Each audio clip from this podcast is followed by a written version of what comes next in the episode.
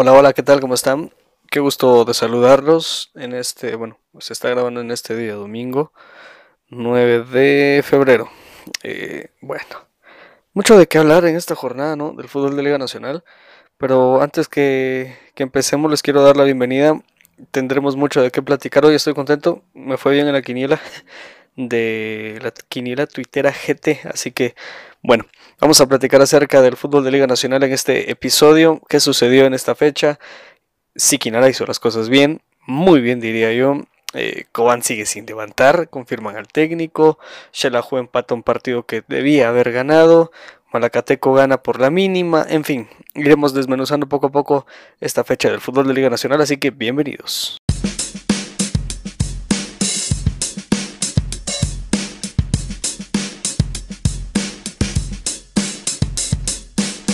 Muy bien, platiquemos entonces de esta sexta fecha. Municipal le ganó a Santa Lucía, cuadro municipal que le costó el partido. Por ahí les, les soy bastante honesto, yo me quedé dormido. Quizás para muchos fue un partido táctico, un partido que para los conocedores del fútbol fue un partido bien jugado, no sé. Pero honestamente desde mi humilde punto de vista y no tengo la verdad absoluta, que bueno fuera. Eh, para mí fue un partido aburrido.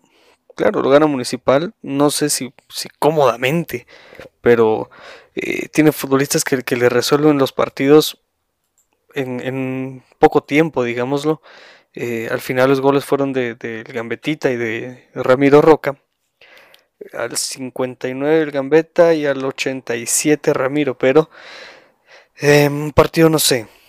Santa Lucía lo intentó, es un plantel que, que de alguna forma necesita ir poco a poco eh, sumando puntos para que no lo alcance Siquinalá, se le ve complicado en algunas ocasiones, pero que Municipal, pues al final terminó sacando un buen resultado, ¿no? En condición de local era lo que se esperaba de este cuadro escarlata que eh, de momento es tercero en la tabla de posiciones. Municipal, dicho sea de paso, el próximo miércoles estará aquí en Quetzaltenango enfrentando a Shela y Santa Lucía Cotzumalguapa pues tendrá otro partido muy complicado para, para, el equipo luciano en donde necesita buscar que de local no le gane el cuadro de Guastatoya a las 3 de la tarde será ese partido.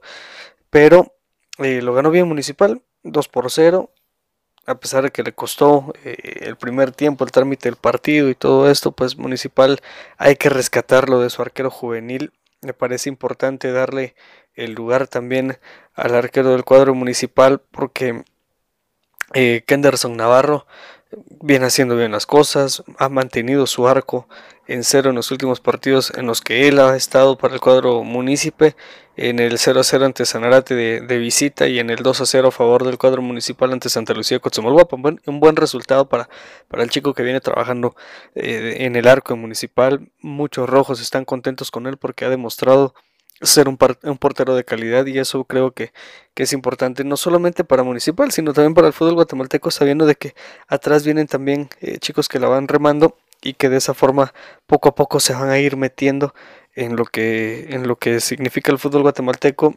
dándole paso a nuevas generaciones y que poco a poco ellos también se hagan de un lugar en específico. Así que termina ganando Municipal 2 por 0 sobre Santa Lucía con su Guapa. Hablemos del cuadro Coan Imperial, que recibió comunicaciones. Un cuadro de comunicaciones que le sale bien al final el resultado, pero eh, con un poco de sobresaltos. De hecho, empieza perdiendo comunicaciones. Eh, anota por Cobán Janderson Pereira, de los pocos futbolistas nacionales que, eh, que yo veo que son rentables, que yo veo que, que tienen algo distinto, que, que, se nota que se entregan, que se nota que, tienen, no sé, un, un extra. Hay gente en Cobán Imperial que está molesta obviamente con, lo que viene sucediendo con, su equipo. El Zarco eh, Rodríguez no le ha encontrado la vuelta todavía, pero antes de eso, eh, por Cobán anotó Janderson al 22 y Lauro Casal al 93, por comunicaciones eh, Justin Daly al 63 y al 66 y Alejandro Galindo al 68. Le dieron la victoria al cuadro de los cremas. Pero les decía, ¿cómo es esto? ¿Cómo es esto? Que un técnico que recientemente había llevado a Cobán Imperial otra vez a semifinales, que por circunstancias X se queda ahí, pero eh, lo llevó. Un técnico que, es capaz, que, se ha notado la mano del mismo, pero que no le salen las cosas en, esta, en este torneo clausura. Se le complica la vida porque el cuadro Cobán Imperial eh, pues está último en el, en el torneo en este momento. En el acumulado no tiene problemas, pero en, este torneo en específico el cuadro Cobán Imperial es difícil verlo ahí por la inversión que tiene, por los futbolistas que tiene. Eh, contrata a Stefano Chincota, se le lesiona, eh, trata de, de, que el equipo siga con la tónica del torneo anterior del fútbol ofensivo, del fútbol de posesión, eh, en el José Ángel Rossi, pero llegó comunicaciones y le pintó la cara. En menos de 10 minutos los cremas ya tenían el eh, resultado a su favor y que eh, comunicaciones viene, viene bien el cuadro crema, viene bien el cuadro crema. De hecho, en cuanto a lo visitante, pues de tres partidos que ha jugado ha sumado siete puntos. El cuadro de comunicaciones entonces no le va mal. Y, y de visita se comporta mejor comunicaciones que de local. Ahora con Imperial sí, eh, lastimosamente el cuadro de los Príncipes Azules no ha eh, generado un buen entorno en cuanto a su afición. Están molestos en Cobán por los malos resultados. Se esperaba que el Zarco saliera de, de Cobán Imperial por los eh, resultados que se le habían dado. De hecho, pues no ha ganado ningún juego ha perdido en cuatro ocasiones y ha empatado solamente dos partidos. Entonces eh, creo que sí es como eh, para ya evaluar si se queda o no en el cuadro de Cobán. Al final lo ratifica la gente de Cobán Imperial. Seguramente le darán esta fecha del miércoles donde se tendrán que enfrentar al equipo de Misco en condición de visita. No es una aduana fácil Misco porque recordemos Iztapa cayó goleado. Entonces eh, habrá que ver qué pasa con este Cobán Imperial. Eh, honestamente, veía unos datos de Duque Gol que me parecieron muy interesantes por lo que Cobán Imperial venía manejando en los últimos torneos. No era un equipo que, que fallara tanto en su casa. De hecho, era uno de los mejores locales del torneo en la fecha, en la fecha que diga en el torneo anterior, en la apertura, era de los mejores locales, era un equipo que, que no fácilmente se le ganaba, que no fácilmente llegaban a la cancha del José Ángel Rossi y sacaban puntos, sufría comunicaciones, sufría municipal, sufría el mismo Xelajú Mario Camposeco, sufría Guastatoya también para poder ganar allá, y ahora pareciera que cualquiera le falta al respeto al equipo de, de Cobán Imperial, entonces eh, desgraciadamente para el cuadro de los príncipes azules las cosas no se le dan. Del otro lado, comunicaciones, pues bueno, están tranquilos en la Casa Blanca porque saben de que se les ha dado, eh, se les han dado los resultados, se les han dado, eh, digamos, parte de, lo que ellos quieren, tanto en condición de visita como de local, para poco a poco ir subsanando muchas de las situaciones que les han pasado. Comunicaciones es un equipo que es, es mediático y todo esto, así que por, por, comunicaciones seguramente todo está, está tranquilo. Saben que de visita y de local pues se les han dado los eh, resultados. Vamos a ver, aquí tenía el dato de, de Duque Gol. Para los que lo quieran buscar en, en Facebook, allí lo pueden encontrar. Me parece que también tienen un podcast. Pero bueno, eh, acá está. Dice, es apenas la segunda vez en la historia que Cobán pierde dos juegos consecutivos de local. Imagínense ustedes en, Liga Nacional. La primera vez fue en el año de 1999. Cayó derrotado ante Santa Lucía por la fecha 4 y luego contra Municipal por la fecha 6. Antes, en 2017, Cobán ya había perdido dos juegos consecutivos de local, pero fueron en diferentes torneos. Según los datos de Duque Gol, perdió 0-1 en los accesos a semifinales de la Apertura 2016 y luego en la fecha 2 del Clausura 2017. La peor racha sin ganar de local en Liga Nacional de un mismo torneo para Cobán fue en la Apertura 2005, seis juegos. Perdió dos contra uno contra Municipal y uno contra Jalapa y empató en cuatro ocasiones Marquense, Comunicaciones, Petapa y Heredia en esa ocasión. Precisamente ese fue el torneo en el que lo hundió en el abismo del descenso en el Apertura 2005 que se concretaría en el Clausura 2006 junto con Antigua. En ese momento estos equipos habían descendido, pero tenía rato Juan Imperial de no mostrar tan mala cara en, un torneo. Y es extraño porque este equipo de Cobán tiene inversión, tiene calidad, tiene técnico, tiene afición, tiene estructura, tiene eh, muchas cosas que, por ahí uno puede ir eh, evaluando de que este equipo no está para, para que le vaya tan mal. Pero sí, curiosamente, es lo que le sucede al cuadro de, de Cobán Imperial que perdió en condición de local. Pero bueno, Ojalá que, en algún momento los príncipes azules puedan levantar por el bien del torneo, porque poco a poco pues han ido decayendo en cuanto a estar presentes en eh, la fiesta grande. No, no que estén perdiendo estar en la fiesta grande, me refiero a que están dejando de ser animadores, un equipo que, tenía ya acostumbrado a la afición del fútbol guatemalteco y específicamente la de Cobán, pues a ser protagonista en el torneo y en estas fechas pues no ha conseguido victoria. Pasando a otro partido, vamos a ver por acá, Malacateco le gana Misco con una sola anotación para el cuadro de Maracatán San Marcos, ¿Era esperado el resultado? Me parece que sí, pero se le complica. Luis Hurtado hizo el, gol para la gente de, de, Maracatán al minuto 40 y ahí paremos de contar la historia. Quizás un partido al que le faltó un poco más de emoción por parte de los dos equipos. Eh, más allá del gol, Malacateco pues no, no, no logra todavía tener una muy buena presentación frente a un cuadro de Misco que necesita eh, sumar puntos, pero va perdiendo puntos. Lástima, eh, de una buena cara frente al cuadro de Iztapa, pero acá cae eh, no de una mala forma, porque al final solamente es un gol, pero digamos, da la sensación de que pudo haber hecho un poquito más el cuadro de Misco. Luego, en, la siguiente, en el siguiente partido, yo lo había dicho en, el tiempo extra, en siglo 104-7, de que el Iztapa mí era el partido de la fecha por, lo que había demostrado Siquinalá en los partidos anteriores, era un buen rival el cuadro de Siquinalá. E Iztapa que también venía haciendo las cosas interesantes. Eh, aquí quiero llegar a algo. Por ejemplo, observando quienes hicieron las anotaciones, empezó ganando el cuadro de Siquinalá con un autogol de, de Kervin García. Luego al 54 ya en el segundo tiempo, pues con gol de Luis Rosas se pusieron al frente. Eh, tuvo que esperar Iztapa hasta el final del partido, en los últimos 10 minutos, para poder siquiera empatarlo. Eh, gol de Pedro Samayo al minuto 81 y de Carlos Camiani al minuto 90.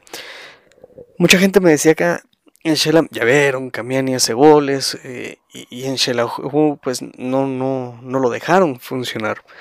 A ver, creo que lo que pudimos observar acá en Quetzaltenango con Carlos Camiani, eh, un futbolista que se lesionaba mucho, un futbolista que, parecía ser de cristal, que era casi intocable, no sé.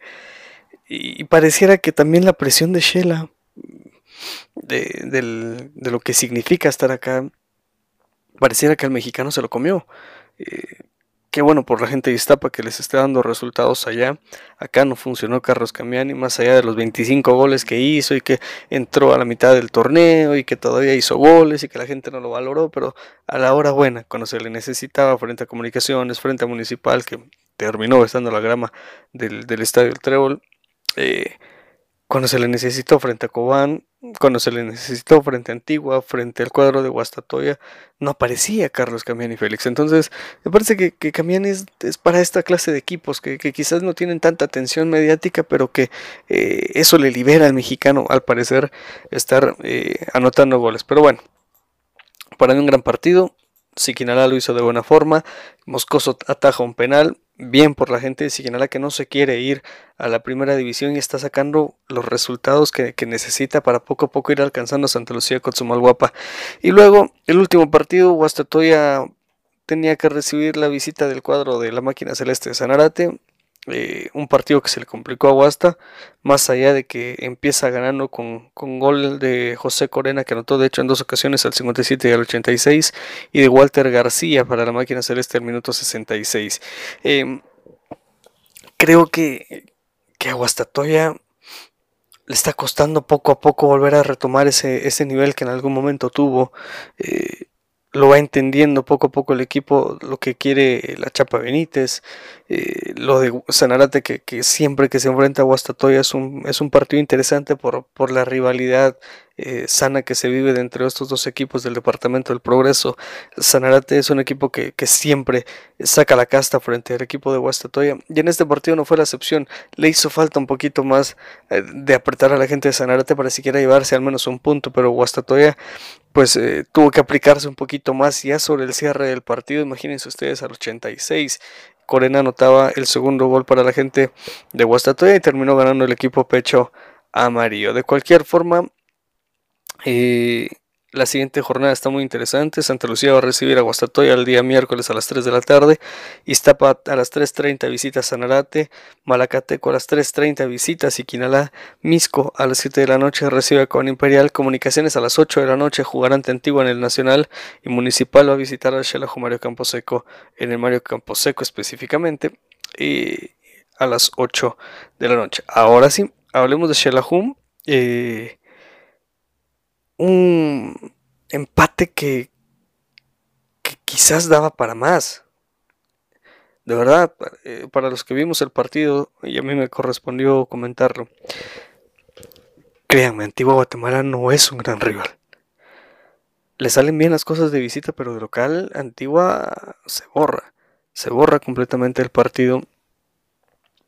Uno trata de adivinar a qué quiere jugar el profe Torres Servín escuché comentarios por ahí de, que decían de que había sido un partido muy táctico, de que había sido un partido eh, muy bien jugado desde el punto de vista táctico quizás no tengo el conocimiento de, lo táctico en el fútbol como, como debería o no sé, no, tal vez no le doy la lectura correcta al partido, pero para mí no fue un gran partido.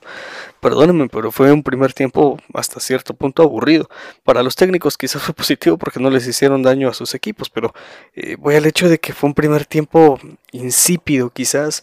Antigua Guatemala, si bien es cierto, controlaba la pelota, controlaba los hilos del partido, pero no era eh, una antigua Guatemala que, que fuera peligrosos, digamos, hasta cierto punto. Sí, trataban de jugar a las espaldas de los defensores del cuadro de Shela, algún trazo largo buscando eh, los espacios, por ahí buscando a Nicolás Martínez que pasó desapercibido.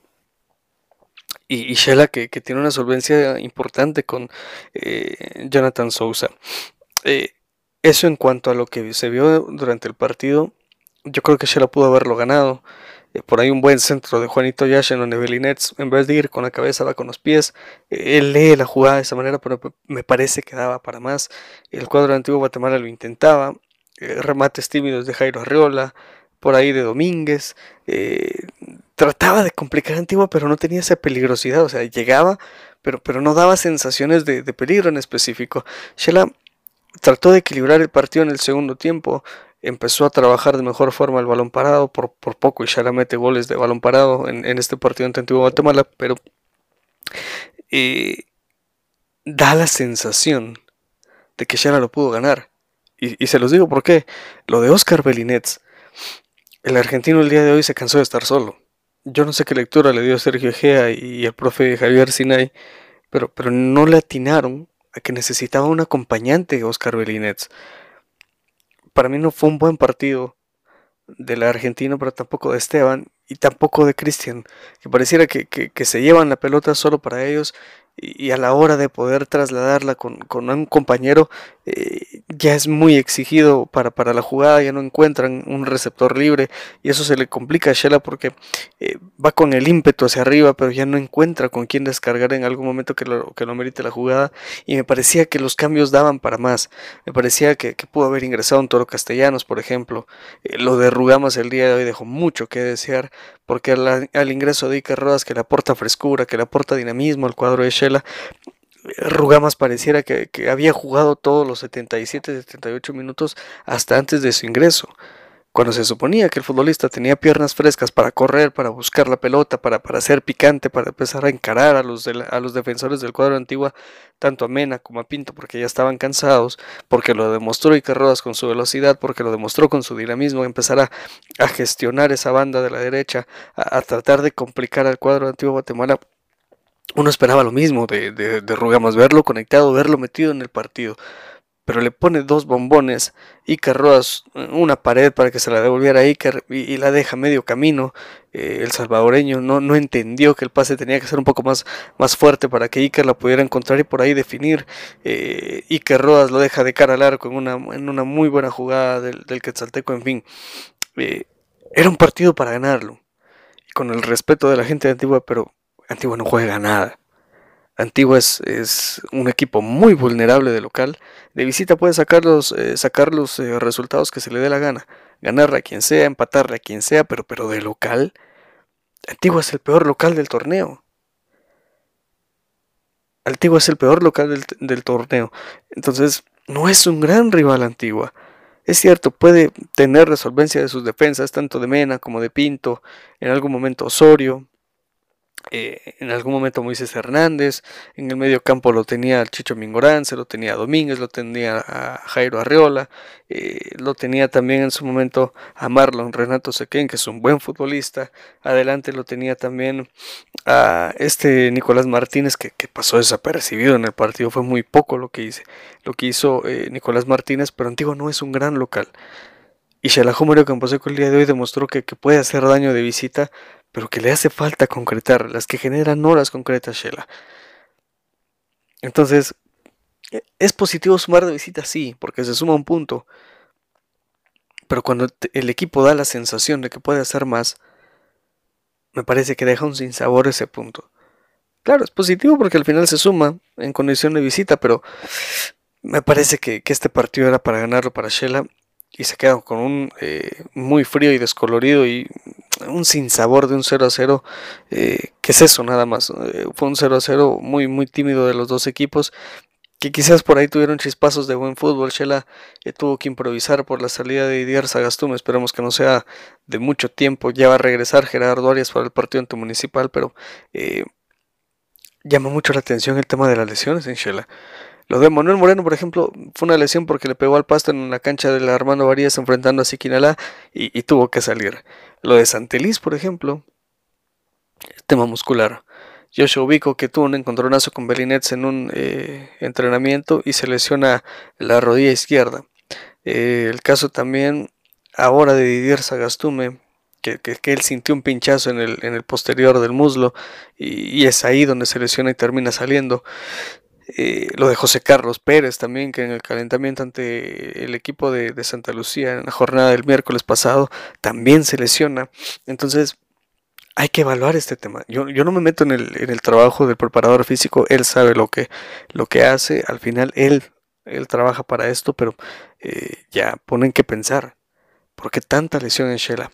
Por ahí nos, nos, comentaban también de que no son los únicos lesionados, de que eh, en otros equipos también hay resentidos, claro, hay resentidos. Desgraciadamente no tenemos un fútbol que esté acostumbrado a jugar fin de semana y entre semana y, así consecutivamente no tenemos futbolistas acostumbrados a este ritmo de juego. Claro, me van a decir, sí, deberíamos, son profesionales, ellos tienen que estar listos para jugar, pero el cuerpo necesita descanso, si acá nos complicamos la vida con un torneo que es el torneo de Liga Nacional, porque ya no jugamos torneo de Copa, porque tampoco es que estemos jugando torneos internacionales a cada rato como pasa en Europa que tienen que jugar la Copa, por ejemplo en España la Copa del Rey, la Liga, la Champions, otros tienen que jugar la Copa del Rey, la Liga y la eh, UEFA Europa League, en Italia pasa lo mismo con la Copa de Italia, en Alemania con la y en fin, en todos lados tienen partidos a cada rato. Aquí no, Aquí se ahoga el futbolista con un solo torneo. Porque el físico no le da, no tenemos futbolistas que, el físico les, les permita poder jugar un partido cada, no sé, 80 y algo de horas, porque el cuerpo no termina de descansar, porque en ese descanso de las 80 y algo de horas que hay entre partido y partido, pues obviamente tienen que ir a entrenar, tienen que seguir trabajando, seguir haciendo fútbol, y ese ritmo de competencia nuestro futbolista guatemalteco no lo aguanta no lo aguanta, no tenemos eh, grandes futbolistas que soporten este ritmo de competencia. Ojalá que ya no hayan más lesionados en el fútbol guatemalteco por, por este tema. Pero también hay que tomar en cuenta que esto se hace por selección nacional. Entonces eh, ya vamos para la séptima fecha el próximo día miércoles. Y sí hay futbolistas resentidos, pero es porque todavía no hay quien en realidad eh, se ponga a, evaluar todas estas situaciones del tema físico, al menos en Xelajú, pues ya nos dimos cuenta que hay mucho jugador lesionado, lo del Chucky va para largo, seguramente lo de Ubico también que hace falta, eh, habrá que ver lo de José Carlos Pérez, habrá que ver también ahora lo de Dier Sagastume, entonces eh, no me meto con el trabajo del preparador físico, pero habría que evaluar qué está sucediendo, por qué tanto lesionado en, en Shela y en los demás equipos, pero en específicamente en el Xelajú Mario Camposeco. Em, terminó ese partido, volviendo a lo, a lo, que sucedió el día de hoy frente a Antigua Guatemala, con un tímido 0 por 0. Eh, quizás un partido muy peleado de muchas faltas para Shela. Yo contabilicé alrededor de unas 11, 12 faltas. Antigua también cometió unas 10, 11 faltas. Ya para el segundo tiempo las, las terminó de sumar. Un partido muy accidentado, muy físico, de mucha falta. Eh, no se jugó un gran fútbol, perdónenme usted, me podrán decir de que fue muy táctico el partido y, disfrazármelo de esa manera, pero en mi humilde punto de vista no fue un gran partido de los dos. Eh, tenían para dar más, yo esperaba más de un antiguo y más de un Xelajú Mario Camposeco, pero el día de hoy medio se rasguñaron las vestiduras, pareciera que los dos tenían más miedo a perder que a ganar. Entonces, eh, yo esperaba un poquito más de estos 12 rivales porque tienen con qué hacerlo. Pero bueno, así terminó la fecha del torneo de Liga Nacional con, estos eh, partidos. Ya les había comentado lo que se vendrá para el próximo día miércoles. Y antes de, de despedirme de este podcast del día de hoy, me gustaría platicar acerca de lo que sucedió en un pequeño paréntesis en la cancha del Carlos Salazar, hijo de Mazatenango. Eh, Chimaltenango eh, denunció en sus redes sociales que varios de, sus jugadores fueron eh, robados. Les robaron sus pertenencias en el camerino del Carlos Salazar y solicitaban el apoyo de la Junta Directiva de Suchitepeques en cuanto a lo sucedido. Llamaba mucho la atención que yo recuerde no es la primera vez que sucede esto en el Carlos Salazar. Ya antes había sucedido algo parecido y no recuerdo específicamente con quién. Pero esto, esto es muy serio. Esto es muy serio. ¿Cómo en una cancha de fútbol se les ocurre empezar a robarle a los jugadores rivales? Es realmente algo lamentable. Dice el comunicado de Chimaltenango, por este medio condenamos enérgicamente el ingreso de personas a nuestro camerino, hurtando teléfonos celulares y billeteras de los maletines de algunos de nuestros jugadores y cuerpo técnico. Solicitamos a la Junta Directiva del Club Deportivo Suchitepeques el apoyo para determinar lo sucedido esta tarde en su estadio. Es algo lamentable, lamentable, condenable desde cualquier punto de vista. Encima de eso, Suchitepeques ganó, pero no importa el resultado. Lo que importa es cómo en una cancha que en algún momento fue de Liga Nacional y ahora en Primera División, ¿cómo se atreven a, entrar al camerino de los futbolistas a, robarles las pertenencias? ¿A qué estamos jugando? ¿De qué se trata esto? ¿De intimidar al, rival? Eh, Suchitepeques tiene que poner orden acá. Es inconcebible que puedan ingresar al camerino del equipo visitante a quitarles las pertenencias solo porque sí. ¿Y la seguridad del estadio? Aquí han, de haber muchos cómplices. Que la gente de Mazaterango salga y diga en un comunicado que, que, al final las cosas eh, se les salieron de control o, o no aparecieron o algo sucedió. Pero para que suceda esto en la cancha del Carlos Salazar es una cuestión de analizar muy bien, de evaluarlo y de condenarlo. Sobre todo, hasta el momento Xochitepeques no tiene un pronunciamiento oficial en sus redes sociales, pero sin duda alguna esto llama poderosamente la atención. Ojalá den con los culpables y también ojalá sepan eh, de alguna forma también encontrar eh, a los culpables y, y, puedan dar justicia en este caso porque la verdad no, no se vale, no se vale, de verdad. No se vale esto, deja mucho que desear de la organización del cuadro de Suchitepeques, da mucho que desear de la seguridad que se supone que debería estar en el estadio porque nada tienen que hacer eh, personas extrañas al equipo de Chimaltenango entrando a su camerino a quitarle las cosas a los futbolistas. Es una gran falta de respeto.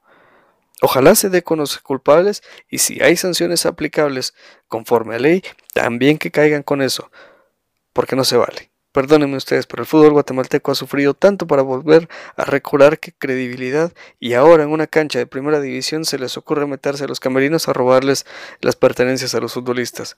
No importa en qué cancha suceda, no es porque sea Suchitepeques y no es porque sea el Carlos Salazar, pero en donde sea que pase, esto tiene que ser sancionable y tienen que encontrar a los culpables sí o sí. La nota negra y lamentable este fin de semana. No hay que normalizarlo, porque por ahí mm, lo pueden normalizar, sí, que, que solamente fue un celular, eh, o que solamente fue, eh, no sé, el dinero de una billetera, no, perdónenme, pero eso es robar. Eso es robar. Hay que ver de qué forma esto se controla, porque se va a salir de las manos de muchas personas y hay que buscar culpables de todo esto y hay que sancionarlo como debe ser. Ojalá que lo puedan eh, los puedan encontrar los responsables de lo que sucedió en la cancha del estadio em, Carlos Salazar, hijo de Mazatenango. Pero bueno, eh, así termina una fecha más del torneo, tanto de Liga Nacional como de la Primera División, con esta nota, nota lamentable que sucedió en, Mazatenango. Eh, Ojalá podamos ver un mejor fútbol este próximo miércoles en todas las canchas del fútbol de Liga Nacional y de Primera División. Ojalá que se venga un mejor eh, desempeño de los equipos. Y en el plano local, hablo específicamente del Xerajo Mario Camposeco, le pueda sacar un buen resultado a la gente municipal. Ya va a volver eh, Gerardo Alberto Arias Gaitán para, para hacer el contención del cuadro de Shell. Entonces esperamos que se haga de buena manera ese partido. Bueno, ha sido un gusto enorme saludarlos con este podcast el día de hoy. Eh, los esperamos el próximo día domingo para platicar un poquito también de lo que, de lo que sucedió a, mitad de semana, de lo que nos va dejando poco a poco cada uno de estos eh, partidos eh, entre semana también, porque como les digo es, es complicado tratar de, de, ver no sé, un buen ritmo de competencia cada dos, tres días, porque sí, el jugador se resiente, pero bueno, esperemos observar un mejor eh, desempeño de nuestros futbolistas en esta Liga Nacional. Así es que nos despedimos, gracias por habernos escuchado. Les menciono, ustedes acaban de escuchar Fútbol en Voz Alta, el primer podcast del fútbol guatemalteco.